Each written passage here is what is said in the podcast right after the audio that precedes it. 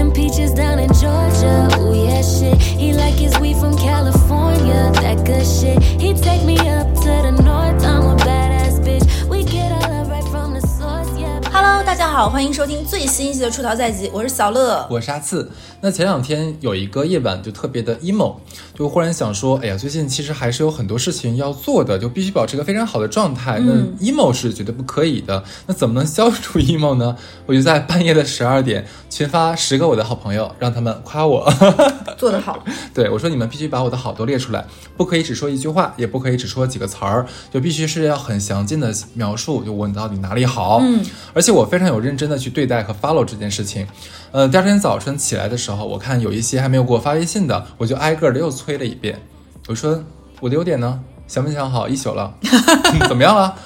反正大概用了十二个小时吧，就全部收齐。我觉得我好不是人。你是个甲方，你知道吗？下个 brief，你知道吗？对，然后有一个朋友呢，就第二天早上嘛，就说：“哎呀，我昨天晚上睡觉睡觉之前啊，就看你给我发这个 brief 呀，我半夜的时候做梦啊，都在想你有哪些好啊，我一宿都没睡好觉啊。”梦里都是你。对，就果然就是这个办法还是挺有效的哈。因为认真夸一个熟人，你是需要在脑子里面过一遍跟跟这个人这些年的一些相处，嗯一件件事儿，一个个瞬间。所以大家给到我的那些答案呢，有一些 还蛮出乎我的意料的。有的人会不会想着想着就爱上你了？嗯，目前还没有。有一些是就我自己觉得我好像没有做特别满意的地方，但是大家觉得说我已经做的非常好了，嗯就还怎么说呢？有一个刹那吧，我觉得我是世界上最优秀、最不用刹那，你可以永恒的这么觉得。啊，薛薛，那个 OK，那再补充一下，如果说你想补充能量的话，这是个很好的方法，而且你可以跟你的朋友互动，就是他夸你的时候，你也反过来夸他一下。哇塞，美滋滋。是 OK，那我就挑几个我个人感觉就是呃，现实生活里面我朋友眼中我的样子，我觉得还蛮值得一说的。就第一条就是是一个比我在大几岁的朋友说的啊，说说我是一个有态度有棱角。他说我喜欢那些有自我坚持的，哪怕他的坚持的点和我并不一样，不喜欢被生活打趴下的人。到了咱们这个年纪，这一点非常难得。你会觉得我是这样的人吗？我觉得这个夸的非常的就是又抽象又具体，他是个很会夸人的人。因为大多数其实到了一定年纪的时候，就会说，哎呀，就这样吧，都行，随便吧。其实并不是因为他没有什么态度和坚持，而是怕麻烦。但有的时候怕麻烦呢，一方面是自己懒，另一方面也是一种有点。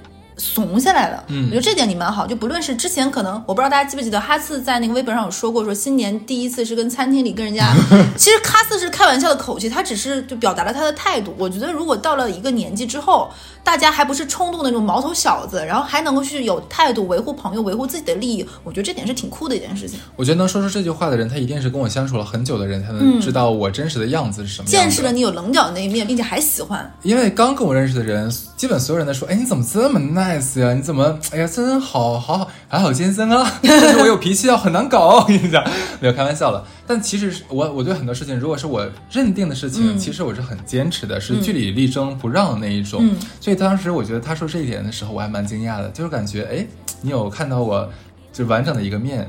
对，然后第二个呢，是我的一个前同事说的。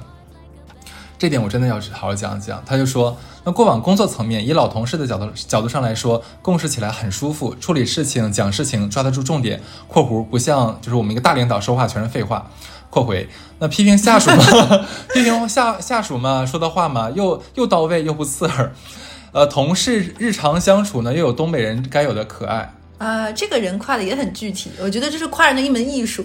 其实你知道吗？这个他是我的之前的，算是我的下属吧，我是他的小 leader。我之前呃，如果听我们节目听很久很久的人，应该知道，就是我为什么会做这个播客，是因为当时我在我最后一份工作是在北京，当时工作的非常不开心嘛。那段时间感觉整个人的精神状态、情绪每一天都是不对的，嗯就沾火就会着，然后。跟领导撕逼，跟下属撕逼，跟平级撕逼，就是见谁跟谁吵，见谁跟谁发火，你知道吧？就是我后来想不活了，来吧爆炸，对，同归于尽。我跟你讲。然后当时呢，其实我这位同事是个小男生啊，哎，不是小男生，他现在也三十多岁了。我知道是谁，对他其他是我碰到过最可靠的一个同事。他的可靠，他不仅就是说，你你他是那种人，就是我我我想怎么组织这个语言？他有种直男的赤诚。是这样，就是你会觉得有些人，你跟他在一起相处五年、十年，你会觉得他永远在你就是在那里，就你再回头的时候，他还在那里，还是以前的那个样子。就是他不会变哦，我知道感情不会这一类的朋友叫忠犬系朋友。啊，还有这个名字，对，他是忠犬系朋友，就是他是一种类似于像，就是不是骂人是狗啊，就是说 忠犬系的朋友，就是他很忠诚，他很可靠，而且他如果一旦认定你，他是不会变心的，嗯所以就是忠犬系朋友，啊他就是这样对，对他就是做事的时候就是嗯、呃很肯干，就老黄牛型的。就是我觉得我他太拼了，因为以前我经常翘班嘛，然后我翘班的时候也喜欢拽着大家一起翘班。然后翘班回来就跟大家撕逼，就哇，你闭环了，你这工作上，不会不会，你知道他是唯一一个我拽拽不动的。我说，假如说咱们去哪哪儿假假借出差，那其实出去玩一圈 没关系，就是我给你写写假假条就好了嘛。我没事，我我在这看家好了。嗯他都不忠犬去系吗？这而而且一年我们俩共事大概两三年吧，他好像我印象里面他没有跟我请过假，就不请假、不早退、不迟到那种。从来没有，从来没有过的男生，从来没有过。哎，我觉得他这种人做男朋友也会是一个非常好的人。是的，呃，当然呢，人无完人，他也有致命缺点，就是特别马虎，巨马虎逼。你知道我之前做的是投资类的工作吗？我们每天要这个处理很多的数字啊，还有合同的这个东西是不能写错的，小数点点错了，你数给我写错了，或者合同里面哪个词你给我写反了，那是绝对不行的。呃，例如说，他有一次写那个写报告嘛，是跟董事长汇报。董事长，他写成了董事长那个董事，幸亏被我们的大 leader 发现了，离提前拦下来了。是汗。对，你就是你，你想说咱董事长有多懂事儿？你告诉我，你是想你是想讽刺他吗？还是暗指的点他呢？是不是？他在后宫活不过两集。对，就是这样的一位同事，你知道。但是当时我为什么要就提到他？嗯，就是后后来我们不在一起工作了嘛，我就不上班了，但他还在其他公司工作，但是我们一直保持着很好的一个交往。我曾经有在自己情绪特别不好的时候，例如说他可能写东西写的没有很达到我的要求的时候，我真的会很凶。我自认为我非常非常凶，说了很多难听的话。嗯，但是他那天在说说批评下属嘛，说的话到位又不刺耳。在那个不刺耳的时候，其实有抚平你一些东西。嗯，你说抚平吧，但是我觉得更多的可能是蛮唏嘘的吧。我觉得我我可能不配，因为我当时我自己知道我自己说了些什么话。就是我我我能理解，但是确实是有的人就像各花入各眼，有的声音，有的人就会把这个刺耳放大，就是那种不太舒服那种粗粝感，但有的人就会觉得他说的如果是对的，这是我的问题。然后又没有又能在我接受范围内，有的人是接受的，就每个人就同样的声音，每个人听到的部分是不一样的。那我就直接说我说了哪句话吧，我印象特别深刻的一句，就是当时真的是在我盛怒之下啊，嗯我说，因为他不是我招来的，我说如果是我的话，我绝对不会招你进公司，你根本达不到呃他当时多大年纪？二十八九，我说实话，就还好，你你会吗？就就如果我我我怎么说呢？我为什么说还好？嗯、一方面，如果这句话在语境下，如果单独就这一句，我觉得不是不合适。如果说你把这件事情的前因后果，他哪里做的不对，并且这件事情是说了几次、教了几次，他还是粗心达不到，你让对他有失望的前情下，我觉得这么说是没有问题的。但如果没有前面后面没有第一次、第二次，就是这个事情不是第一次发生，不是第二次发生，嗯是我刚跟你说过几次，这是你应该改进的方向。然后我对你的，比如说你说我我是上级，你是下级，我举个例子啊，小乐带哈斯带了一段时间，我觉得我很信任你，我也觉得我发现你的优点，该表扬的时候表扬了，然后你也有你的缺点，我跟你说改第一次、改第二次、改到第三次，你居然还没有长进，那我会觉得我对你有失望的成分在。我觉得谢谢你帮我说一说一堆相应的重话，其实是没有错的。但我觉得如果现在是零零后的话，可能你敢说我走。哎，但如果说这个人没有前因后果，上来就因为我也接受过有一些领导，他是那个样子，就比如说你给他汇报东西，他不听的，就比如说你给他汇报一个 PPT，你现在讲第一页，不用讲下一页，我要张嘴的时候不用讲下一页，等你过到第五页的时候再回到第一页，然后他深深的叹了一口气说：“这就是你今天跟我汇报的东西吗？”然后他看了看我的领导说：“你们看过了吗？”然后我的领导诚惶诚恐的点点头说：“看过了。”他说：“看过就是这种东西，这坨东西，这一坨东西到我面前吗？”嗯，那我觉得这个样子，我觉得招你们我不知道干嘛。我觉得把你们扔到市场上，我随随便便再招应届生也能做出同样的东西来。嗯，我不知道你话很重是吗？我对我我觉得我当时我那一刻我不觉得重，但是到后面他讲的话太重。我上班这么多年只哭过一次，嗯就在他这里，我觉得是重的。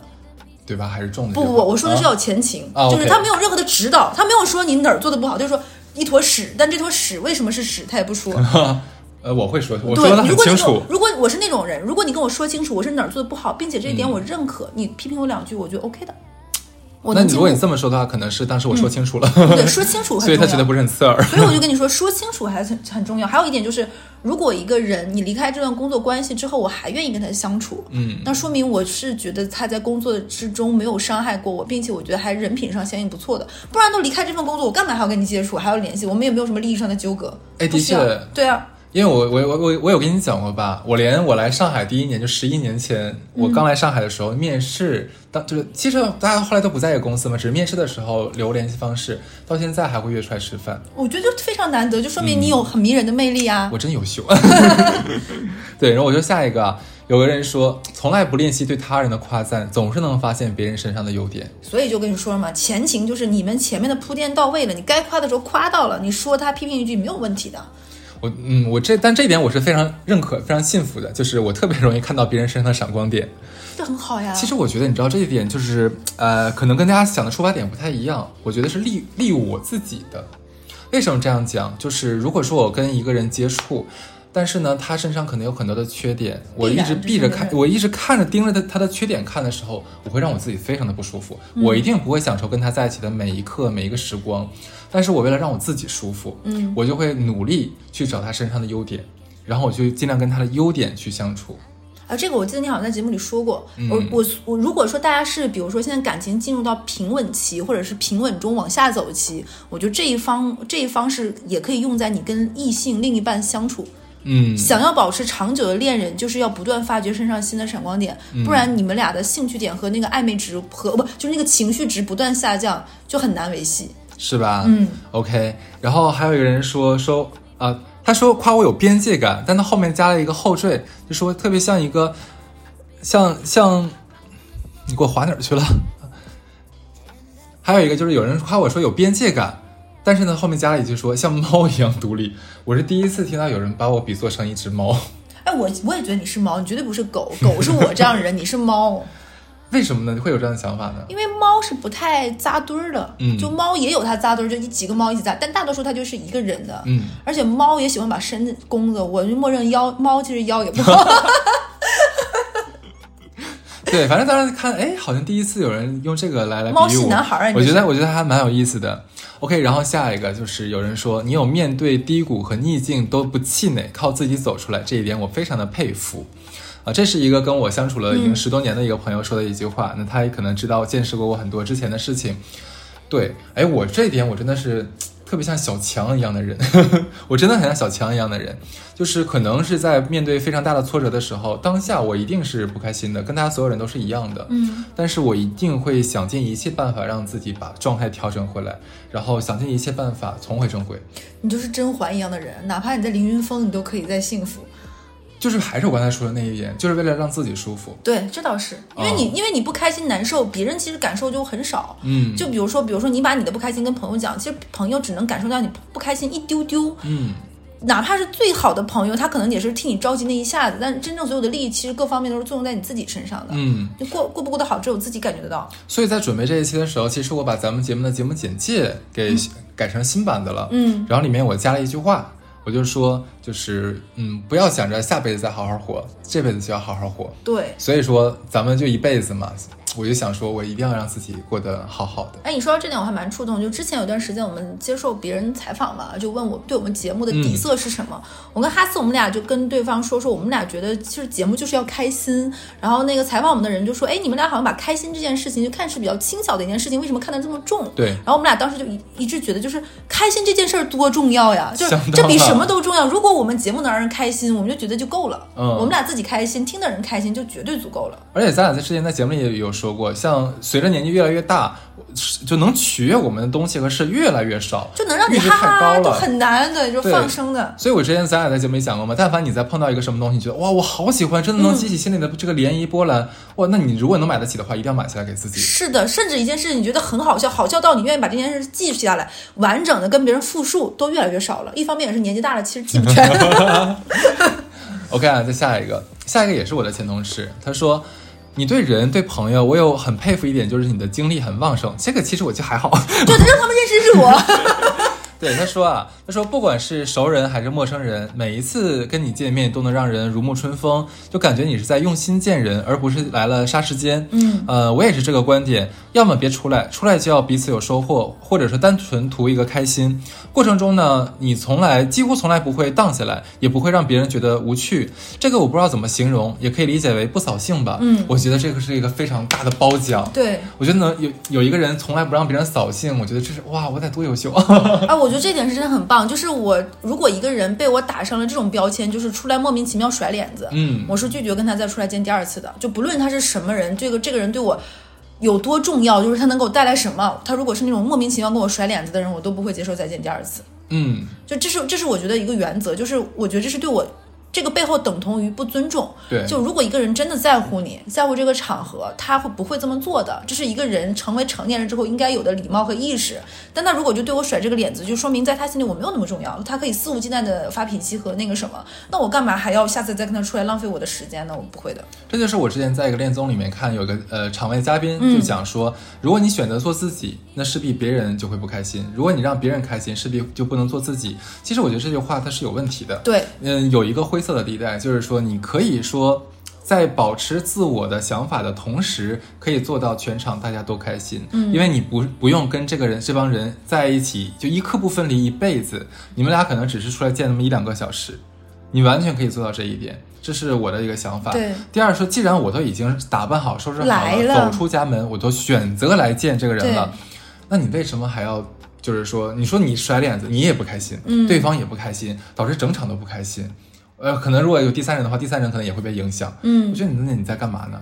我是不能理解，我也我跟你一样，我也很不喜欢这种甩脸子的人。嗯对这种人的话，我倒不会完全跟他绝交，我也不会绝交，但我就不会那么想见。呃，一样，哎但我跟大家分享一下，就是有一些人他是明白的，就是他发现甩脸这招对你不好使，嗯。他下次就不会这么对你，但他可能过了两次他就忘记了。所以我对待这样的人的一个态度就是，如果我发现是这个人，我就会拿捏跟他见面的一个不能叫拿捏，就是我会选择跟他见面情绪，比如说三次到三次只见一次，啊，嗯，对，嗯，就会错峰他他那他甩就去跟别人甩吧，你在我这儿就休想了，我会跟他错峰。哎，我觉得你这点提的特别好。我觉得去是去年有发生了一件事情，就是有一个播客叫三点下班，呃，他的主播有叫李永浩，然后去年、呃李永浩跟我在上海，我俩见了一次，喝了一次咖啡，聊得也很开心。他有分享给我呃他的一个做法吧。他每年呢可能会选择一个时间，呃，全国飞一遍，就看一下各地的朋友们，可以问一下彼此过去的一年你过得怎么样，嗯有发生什么有趣的事，有什么变化，你的心智有什么进展，我觉得特别好。当然，可能很多人说，那你不是有微信吗？不连吗？但是不太一样因为很多朋友可能就是我们关系是好的，但是平时可能联系是不多的，嗯有这样的情况，或者说只是我在你朋友圈看到你发你发生什么事情了，但是可能没有过多的去聊这个事情。而且，因为他是全职做股票的人嘛，嗯，那碰去全国各地碰看一下自己的这些呃同行们，可以聊一下彼此对这个行情的看法呀。你最新的新的一年，你这一年里面有没有锻炼出更好的一个技法呀？都是有可能的。不好直接文字说。啊，对，股票的事情很多不能文字打出来的，我觉得特别好的，他他这一点也给了我一些启发。就是我大概跟他见完之后，我就有在想这件事情。我后来想了一下，就是闲闲聊的这种约会、这种饭局，我是能不去就不去，能推则推。有事儿了，或者说有真的值得说的事情了，我们可以见一面。哎，我觉得你这个嗯我特别能理解。因为他当时跟我分享了一个，就是说我希望每一次见面大家都是高质量的，嗯，这就是特别像我另外一个朋友说的，他他每年会见他父母一次，带他父母出去玩一次。我说为什么？他说这样会保持一个 peak time，就巅峰体验嘛。嗯，就因为如果两人长时间在一起的话，他会跟他爸他爸吵得不可开交，嗯所以他选择每年只见这么一次，然后有特别好的体验。我觉得这个方法真的是有他们这帮人是有实践出来，而且真的是效果很不错的。嗯，就是说，很多人可能听到这里会问说，那你就是觉得有事儿会有工作，你才出去见人的话，那你平时你的心情怎么去抒发呢？我要解释一下，我不是说我不需要情绪价值，而是的确我身边没有什么人可以满足我需要的情绪价值。或者是没有那个人可以满足你所有，你可以跟不同的人满足不同的相应的一部分情绪价值。嗯，对，但我说句实话，我身边真的 不是特不是特别有。小乐是，就是我觉得你可能大多数时间自给自足就够了。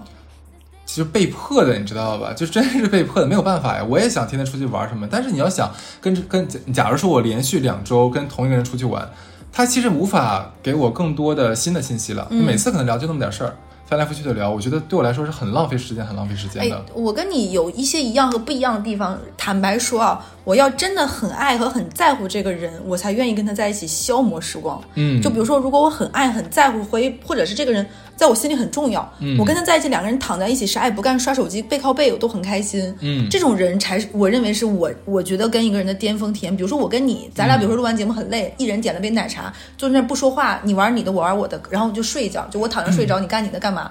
我觉得这是让我觉得生活里面特别少有的，让我觉得很开心的时刻。因为大多数时间我太珍惜时间跟效率了，就我每段时间干嘛，比如说早上跑步干嘛，什么时间能够让我觉得跟他在一起杀时间的人，我觉得是特别难得的。这件事让我触特别触动的是，我跟大家前段时间我刷微博，应该是 Papi 酱参加了某个综艺，那个综艺里就是讲有就是好像是另外一对是谁，就是她跟她老公是要离婚了，我忘记那个人叫什么名字了。然后她跟她老公要离婚的时候，就是可能就是女方女方的事业很强，但男生没有跟上这个步伐，就是男哦对，男主内女主外，然后两个人的差距越来越大。然后观察室的嘉宾里就有 Papi 酱，太具体我没看，我只看到了微博上的一段儿。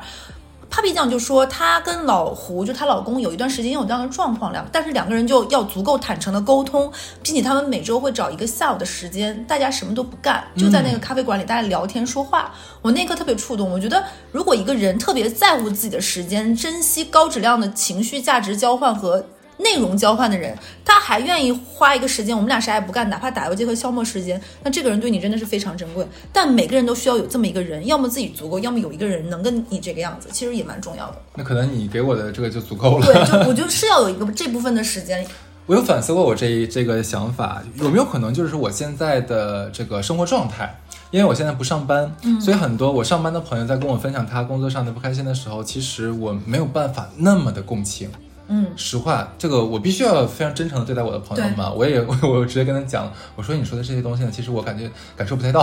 对，你没有发现我是跟你基本上不讲工作的 小乐特别棒，对，然后你你就听他讲一些啊、跟这个同事可能因为一杯奶茶算钱没算明白哎呀，搞得一天不开心怎么样？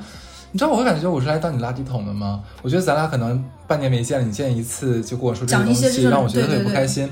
其实前段时间有一个事情让我特别不开心，嗯，哎，有一个朋友我们大概四年没有见了，我又知道是谁了。嗯、四年没有见了，然后呃，这个你不知道，嗯四年没有见了，他哎回到上海来了，嗯呃就说哎我们碰个面约顿饭吧，特别开心。然后我再叫个另外的朋友，我们一起，我说特别好。有个前提啊，因为见他之前呢，我们是有在微信上聊一会儿的，聊的时候就说哎。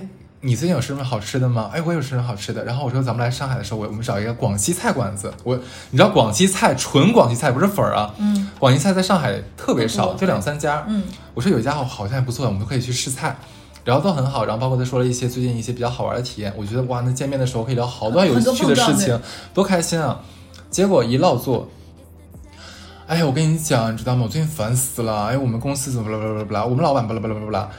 他自己呢，我不得不说，他是那种就是，呃，当然我们不能排除公司肯定大家都有问题嘛，但是他他自己身上的问题是最大的。之前 其实很多年前他有找过我两次，第一次我是安抚型的，第二次我觉得哎这些话我上次都说过了我跟你讲过了，你怎么还是不听呢？然后第三次的时候我就跟他火了，我说你就是那种你知道吗？就是分手了，天天过来找我抱怨，是抱怨完我告诉你怎么办之后，然后你现在还是这个样子，还是不改，然后然后还和好了。他就是这种人，你知道吧？特别讨厌。我想四五年没见了，然后也快四十了，总会有长进吧。嗯，结果 我还是我觉得的确是高估了。一见面的时候，大概两个小时的时间，我我中间我试图好几次，我打开其打打出其他的话题来，有没有聊聊开心的事情？完全转不回去，就不停在抱怨我的老板不好，然后我不喜欢这个工作，然后怎么怎么怎么怎么样。他的工作我觉得现在已经很好了，但是他他一定能找到可以抱怨的点，好的地方一条都看不着。我我我那次回来，之后，我回到家，我拿着我的手机微信，他的聊聊天聊天对话框，我想了好久，我要不要骂你？我要不要骂你？我想了大概控制了自己半小时，后来想了一下，算了，我就跟他说，我说期期待我们下一次相见的时候，我们可以聊最近吃了什么好吃的，看了什么好的电影，然后有什么有点开心的体验，对而不是漫无止境的抱怨。嗯，他说，哎呀，我就是被折磨太惨了，我下次保证不那么说，但是我不信。嗯，那我觉得就是下次跟这个人见面就不会怀出来太大的期待，因为可能太久没见了，你已经忘了他之前有多烦人了，就或者是这个样子。然后这次，我跟你讲，下次除非是有什么真的有事情，嗯，不然的话闲聊我是绝对不会陪他闲聊我觉得听到这里，其实大家。我怎么说呢？就是生活中一定有一些负能量，然后要彼此充当垃圾桶，但是不是你要漫无止境跟身边的每一个朋友，就有点像什么？就我们网上会有一个话，就是说什么。别把工作上的气回家对你的老婆孩子，或者是对你的老公孩子撒气一样的，就是你要有给你自己一个合力和缓冲带。就大家都不容易，你不可能把所有的负能量都在那个。就说白了，你公司那摊事儿，除了你公司以外的人，大部分大多数人也听不懂在说什么。嗯，那你何不在工作的时候找一个摸鱼的搭子，两个人在工作的时候彼此吐吐槽呢？是不是挺好的？对，正向缓冲隔离，把这个负能量在哪儿来的气，在哪儿直接排出去，把这个浊弄完了，然后之后离开工作就开开心心聊点生活上的事儿。对不对？我们所以说，工作上的搭子不是让你们出轨搞渣男渣女，对不对？你们是可以搞出这种排解的。然后这个样子，你也可能把这个污浊之气散出去之后，开开心心在家里跟朋友，不要把朋友每个都当出气筒。就就像刚刚哈兹说的，我跟哈兹关系这么好。我跟他聊工作都是止于，可能我今天加班很晚，可能今天见不到，因为什么什么什么有事儿，今天的这这这个时间约不了，我们改在什么时间约，或者是我可能又加班，仅此，我不会跟他讲到很具体的谁谁又干了什么傻叉事儿，除非这件事情很搞笑，能够上节目讲，或者它是个段子，可能我会拿出来分享一下，不然真的没有必要。就是你的那些细细碎碎，其实没有那么多人真的在乎。这句话听起来有点刻薄，但这是事实，因为每个人的时间都很珍贵，你你真。惜自己的时间，你才会尊重别人的时间，这是同样的。那可能刚刚有人听到我们俩说的，说你们这个是不是太功利了？但我跟大家讲，就像说赚钱不丢人，喜欢钱不丢人一样。如果你明确跟大家说，哦，今天跟你见面，我觉得特别有收获，我觉得我学到什么东西，这个夸奖如果出自真心的，不是虚头巴脑的，然后对方也觉得，哎。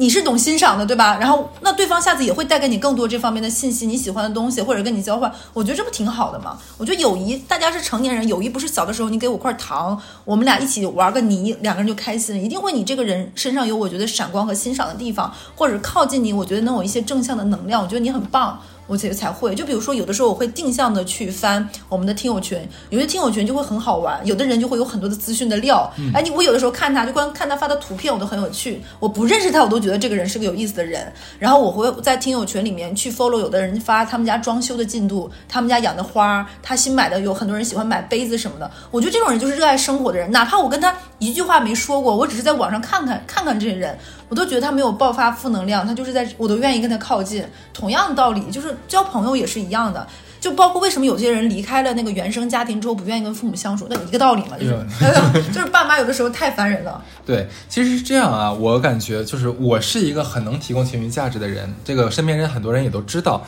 但是呢，我觉得我现在要越来越珍惜我的情绪价值值得输出了，不是逢人就去输送这一点。像刚才我讲这个东西，我可能很多人说哇哈斯好冷漠啊，那别人找你抱怨一下也不行吗？可以，没有问题。如果是我，你是我的朋友，你可以，但是是有前提条件的，不是说你同一件事情翻来覆去，每一次都要讲，然后跟我见一次面，一点正向能量和情绪价值都不能提供给我，完全是在把把我往外掏空，这是绝对不允许的，这个是我是绝对不允许不允许的。呃，天哪，我要缓一下。我觉得对待另一半也不能这个样子，你不能人家说我，那我不跟你说，我还能跟谁说？我你是我，你是我老公，你是我老婆，我不跟你说，我跟谁说？我受这么大委屈，可以锻炼你自己，让你自己去好好消化这些东西。或者是说，如果你不消化呢，我们屏蔽一些所谓的干扰和噪音呢，不让那些负能量进来。我觉得建立一个屏蔽，其实也是一个很好的方式。你为什么一定要吸收这些负能量，然后再把吸收的再吐纳出去？你久病床前都没有孝子呢。就是我讲，每个人都可能遇到沟沟坎坎，这很正常。那假如朋友在。低谷里的时候，拉一把，我拉你一把，然后我陪陪你，这都没有完全没有问题，我也很乐意去做这个事情。但是你不可以一直沉浸在里面，那我一定会骂你的。你有没有遇到过那种人？我有过，曾经有过一些朋友。他们是那种，他有百分之十的负能量，他用百分之二百的表述出来，然后你听了百分之二十、百分之二百的负能量和他的焦虑和他的痛苦之后，他只有百分之十，他表达出来百分之二百，然后你吸收了百分之三十，你比他的负能量还多，你知道吗？真的是这样，就是这种人才是最可怕的人。是的，而且我感觉社会上还蛮多这样的人的。你见过在婚礼上面跟新娘在抱怨自己的工作的人吗？呃，我有，就是亲友投稿里有说过这种人，就不分场合的，完全不分场合，就他只顾自己去输送一些负能量，只顾自己的开心，而且他会觉得我只是蜻蜓点水、吹苗淡语，我只是说说而已，我什么也没做，他会道德绑架你。对，这个我觉得是很不很不那什么的。嗯，OK，没说完，还有一条我觉得挺有意思的，呃，我我我找一下他怎么说我的，呃，大概就是说说那个，哎呀。到了你这个岁数还能爱美的男性朋友真是不多，因为他也是个男生。他说：“我你是我唯一一个能聊这个聊买衣服呀、聊护肤的男生朋友。”我这里要补充一下，到一定岁数，比如说到一定岁数，男生能够爱干净的都不多了。你爱美都已经把干净这个拔高了，我跟你这么讲。哎，我说实话，我还真没觉得我特别爱美。你爱干净，我所以我没有觉得你爱美，我觉得你爱干净是真的爱干净，这太难得了。啊，对。然后你知道他说这点的时候，我也有仔细想一下，身边跟我同年龄的人是是大家都不爱美吗？我后来想一下，可能真的是圈子的问题。就经过我自己筛选，给自己筛选剩剩下来的朋友，还都挺爱美的。你不要说爱美，就我刚刚说那个，就是我因为我是一个我对我听力一般，但我的鼻子比较敏感，所以我经常会发现一些。呃，人他身上会有一些淡淡的奇怪的味道。嗯，哎，我那个时候以为是不是我鼻子有问题才这个样子，直到后面啊，我觉得做那个听友投稿那个那个什么，有一个好处就在于。因为我能收到很多很多投稿，我会发现哦，原来不止我这样，也有有，就有很多听友跟我说说，比如说他的另一半有淡淡的什么什么味儿，有一个说她的男朋友总是有淡淡的屎味儿，但是明明已经洗得很干净，为什么永远有股淡淡的屎味儿？然后我就想说，他说他都他都很怀疑怀疑她男朋友到底干嘛了，我我就能明白为什么。然后就有的人就会身上有淡淡的发霉的味道，像腐烂的味道都会有。我的妈呀，这太可怕了！很多人都会有淡淡的一些体味，每个人的体味是不同的。但是我发现有很多男生，他们比如说有一股就是像那种刚打完球之后没有立马洗澡那个汗臭味，有一些人有。你就是永远带着你喜欢香水味的那个那种人，就是你身上永远是你标志性的那几个香水味，就很干净。什么？但是我跟你说，可能真是岁数到了，我发现自己掉色掉的越来越严重了。怎么的？就是我的床品。男人是个男人，他就会掉色，这一点真的吗？真的是这样。但我另外一个女生，我已经极其干，我已经我觉得我不不要不叫极其干净啊，我已经很干净了，天天洗澡什么东西的，也会擦身体乳。但是呢，我的枕头，如果像我也可以直接讲，我是每一周换洗一次我的床品，我的枕头和我的床单其实还是会有颜色。哎呦，他你这个我我之前有一个，因为我没有另一半嘛，然后我我的好朋友跟我说说，她的老公用过的床品是油的。就是像有一层油的感觉，叫就是对，原来就是这个样子。对，男人都会有。为什么？就是就是所以说，是不是因为男生年纪大了就是性冷淡，就是因为他们掉色把色都掉掉了，好冷，好冷。这个梗，色拉油，色拉油，说呢？把色都弄出来。哎，我觉得你说气味，我忽然想到最近在网上有个梗，就说。冬天的计程冬天的计程车和网约车真的很可怕，你一开门就像钻进了司机的被窝一样。那个，对我这个事情有一次我想发微博，但我怕被人骂，你知道吗？就是我现在就是被迫消费不升不降级的原因，就是我哥们儿，你跟你讲，你也是岁数大了，你忘记了咱俩在微微那个播客里面说过。对，就是真的有点有点味儿，就是很可怕。我就是真的，我有想发微博，但没好意思，因为听我们节目的人还是我们听友无所谓了，发微博是真的不太敢。就像洋人可能没体味比我们大嘛，然后可能男人就是比女人要体味大一些。就对，而且他们可能还有什么饭味儿，乱七八糟，就有种跑进了，就有的网约车就像男生宿宿舍的那个味道。我真的很佩服很多有有一些女生，就是她们身上永远都有淡淡的那个香味，就你也你也感觉它不是像香水味，也不像是那个金纺的味道。哦，体香哦，你打我，气死，又挨揍了。对，所以我觉得还蛮妙的。但男生除非是喷香水，要不然就是洗衣粉的味道，不太会有其他的味道。那一会儿我要补充几个我我心里觉得他们没说过的你的优点。呃，那你现在说吧。我说两个，就是你总能发现一些特别让我想不到的小玩意儿，很好玩，价格从很便宜到很贵都有。哎，而且是我完全完全不知道的。就比如说，有一个人有说，有一天我突然跟哈斯，我本来想献宝跟他说，我说我发现了一个少数民族银饰品牌，特别好看又不贵。哈斯就跟我立马说出是这三个品牌中的哪一个吗？就是就是就很厉害着呢，而且也不是很贵。然后他就会，然后哈斯还会发现一些很便宜，比如说十几块、二十块钱好小玩意儿，或者是他在追的某一个网上那种艺术家，这个是我觉得很有意思的一点。你总能带给我一些生活中的妙点。有有一个朋友也说说。他说他之前去了很多很很小众的地方，朋友圈基本都没有什么人知道。但是他跟我说的时候，我说我知道。对的，就这也嗯是，就是我我说的是那个东西上面的，他说这个地方，我觉得确实是哎呀，其实没有什么，就是你们小红书刷的少。不有同样是刷小红书，有的人刷的就没什么意思，你知道吗？就像有的我的女生朋友，她看小红书看肌肉男，看抖音还看肌肉男。我说你只是分到了不同场合看肌肉男，就是她在小红书上看所谓的健身博主，其实嗯我觉得就是擦边儿了。是擦边，就是擦边，什么健对，身博主？背那个下面鼓的那大包就看这个，然后抖音就是看视频那个就是变装，你知道吧？我说你就是在不同的场合看一样的东西，哎，但是我觉得如果他能记牢所有认出所有的那个擦边博主，比较火都认出来了，那他也蛮厉害的呀。哇，这个是一个知识如例如说，某天晚上你非常的就是 emo，然后非常的空虚，你说你我想现在看某某某，假如说黑皮肌肉男一米九，然后那个长相报参数，然后他给对，你上菜，立刻给你找到一个。哎，你怎么知道我们闺蜜之间群的玩法？就有比如说，我说今天晚上加班很晚，不开心。他说 OK 秒懂，然后就给我发一些很很搞笑，或者是就集合了。他说你今天晚上想看什么品类的？就是姐妹就立马给你送上，我们都没有什么交流，都是这种段子呀，然后动图呀、小视频呀，然后微博呀，他料很足。就是当你身边有一些不是不怎么上班，或者上班不忙，或者是纯粹做贵妇的人，他们嗯每天就在互联网上冲浪。他们真的给你带来无限的情绪价值，哈斯你也是其中一个宝藏。哎，贵妇，我你真的提醒到我了，难怪说，我前段时间跟另外一个做做网红的一个人聊天啊，他就说他朋友是开专门开擦边 MCN 的，他旗下全是擦边博主。对，就是，但主要经营男性，因为现在就是富婆的消费水准非常的高，是比较大，比大哥给的多得多得多。大哥一直没有大姐给的多，这是大姐给的是真的多。然后他就说他们那个那个刚刚过去了一年嘛，他们的 GMV 达到了几个亿哎，你是不是签那儿了？你跟我说实话。我倒是想我我不配呀。对，所以说现在就做这个擦边业务做的非常非常好，比什么直播带货赚的不要赚的多得多得多。嗯，因为这个东西好像有点有点灰色。这就解决了很多人的一个疑问，就是说看那些擦边博主，因为他们是接不到广告的，嗯，而且他们粉丝量基本就几一两万、两三万，也不会很多嘛。那他们靠什么为生呀？一问你你是专业干干这个博主的，他说对我专业干博主的，然后你也感觉不到他有广告，那人家其实有其他的办法赚钱。然后我再说一个他没有夸夸夸到你的优点，我觉得是啊，我要分享一下，就是我是一个，因为我是一个活体的给别人介绍这个介绍那个的人，我也很愿意张罗事儿。但是你知道，有的人他就不配，为什么呢？他会跟你问来问去，问来问东问西，然后最后他沉默说，哎，好贵或者怎么，还是算了。哈四是一个永远不在这方面让人扫兴的人。就比如他来问你一个什么东西，他就会立马，比如说哈次问你，哎，今天有什么推荐餐厅吗？我推荐哈四一个，哈四应该不出三天就会去了，恨不得下午当天就预定了。对或者是他要来问你一个什么事儿，他是真的觉得你的建议我认为很棒，我想用，他就去会用的。嗯可能他这次感受不是很好，就比如说之前我推荐过黄泥螺，他可能开玩笑跟我说完，他下次可能。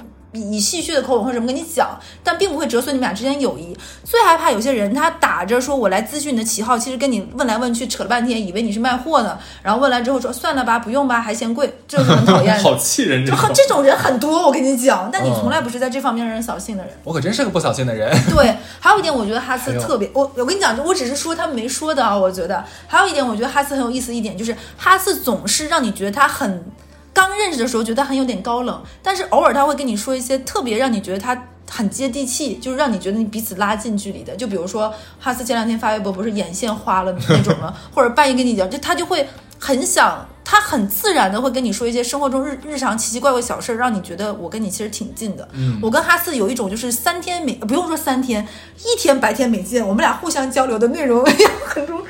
因为我觉得射手座的本质吧，射手座本质就是看起来很高冷，但其实是个逗逼。是的，就很开心。就我是非常非常射手座的人啊，然后我再说最后一点，嗯，也就是我夸我的全全说完了哈，我再说最近我就一个让我能取悦自己的方式，是小乐带动我喜欢上了美食。因为最早之前，其实我对美食没有说那么上心的去研究，可能略懂，但是就仅仅是略懂一下这样那样子。就是吃一吃好吃，哎，但因为小乐，所以说我想让自己真的成为一个美食的达人。所以去年呢，我给自己一个目标说，我一定要了解中国的各个菜系，然后我就逼着自己要多去饭店。但是呢，我这人懒，就是怎么能把我就是逼得我出门呢？这一点是个很大，因为我还要打扮，还要梳洗，出趟门为了吃顿饭，然后我就立刻回来了，有的时候觉得不值，你知道你带上吧？翠果一起出去，我也想说，那我必须得给自己定个目标、啊，有目标了，我就奔着 KPI 果去了然。金融人 KPI 导向，哎，必须的，这招很好用的。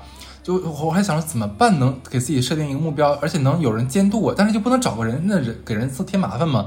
后来想到，嗯，我要成为某点评的最高档次那个会员。V 八对，因为你要到到达 V 八的话，你需要不停的写点评，不停的去持续每个去吃月对。而且它有时间限制的，对吧？嗯这段时间你那个不写的话，可能你就这个这个掉档怎么样的。我说特别好，那这一点的话很适合我，给我当目标。嗯然后像去年的话，我就给自己定了一个月之内吃遍那个贵州菜啊，嗯什么什么东西的。主题系列的给哎，自己写，对对对对对，我觉得真是特别开心，特别好，嗯就是真的是呃，我让我自己去做自己喜欢的事情，你知道吗？这个喜欢。喜欢和喜欢是不一样的，有的喜欢是我打心眼儿里，我就告诉我自己是这个是我真的喜欢去做的事情。而且不觉得麻烦，不觉得累，不觉得是负担。对，虽然是出去花钱，但是花的也很开心。嗯，然后那件事情之后，我也发现第二个好处是什么？因为美食，我发现我增多了很多去跟陌生人或者跟呃朋友去谈话的这个谈资。嗯，很多人说，哎。原来你也这么喜欢生活，你也喜欢美食啊？那我很有的聊，我也很了解怎么什么东西。哎，一下聊开了，然后可以约下一顿饭，也许就能聊出广告来。